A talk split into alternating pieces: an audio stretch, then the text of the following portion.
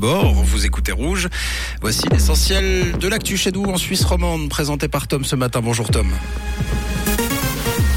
Bonjour Mathieu, bonjour à tous. Au sommaire de ce journal, les 50 heures de travail sont fréquemment dépassées par les jeunes médecins dans les hôpitaux. Les radars vont marcher à plein régime à Yverdon en ce mois de mai et encore quelques pluies annoncées pour ce matin autour de l'arc lémanique. Les médecins tirent sur la corde dans les hôpitaux. Une enquête de l'association suisse des médecins assistants et chefs de clinique montre que la loi sur le travail est régulièrement bafouée. Dans les faits, les médecins travaillent souvent plus que les 50 heures de semaine autorisées par la loi. De nombreux jeunes médecins souffrent donc de fatigue et la moitié d'entre eux envisageraient régulièrement d'abandonner la profession. Le surmenage et l'épuisement qui peuvent également représenter un danger pour les patientes et les patients. Les contrôles routiers vont s'intensifier durant ce mois de mai dans le secteur d'Yverdon, ce pour inciter les automobilistes à lever le pied. L'an dernier, les infractions ont augmenté de 22%, celles concernant les graves excès de vitesse, c'est-à-dire plus de 26 km à l'heure, sont en hausse de 16%. L'unité prévention et circulation de la police nord-vaudois va donc renouveler sa campagne de contrôle de vitesse renforcée avec un radar dernière génération, un appareil capable grâce à son laser de suivre 40 véhicules à la fois dans les deux sens. Ce dernier était jusqu'à présent en mode semi-stationnaire à la rue de Montagny. La Suisse commerce de plus en plus avec l'Arabie Saoudite. Ces deux dernières années, le volume des échanges commerciaux est passé de 2,2 à 5,6 milliards de francs.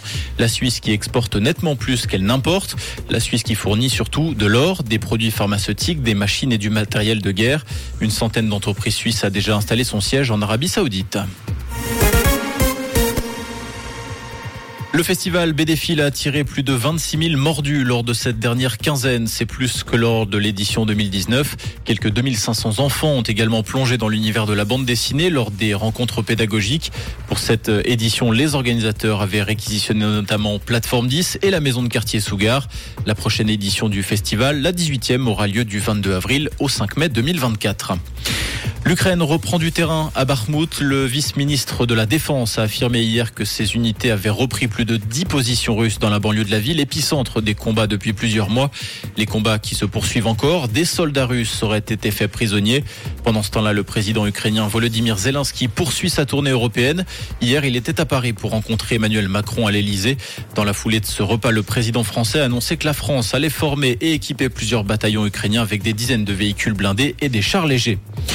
Coup de tonnerre sur le Giro. Le leader et grand favori du Tour d'Italie, Remco Evenpool, a quitté la course après avoir été testé positif au Covid-19. Cet abandon intervient alors que le Belge venait tout juste de reprendre le maillot rose de leader. Le Britannique Garin Thomas récupère la première place au classement général devant le Slovène Primoz Roglic. Le Giro qui doit se terminer à Rome le 28 mai prochain. Et pour ce début de semaine, des nuages, un petit peu de pluie et des éclaircies en matinée. C'est ce que nous annonce Météo Suisse avec 6 degrés actuellement à Rossens et à la Tour de Trême et 9 degrés à Grandvaux et à Puy. Et pour cet après-midi, des averses possibles et une faible bise sur la région. Très bon lundi et belle route avec Rouge.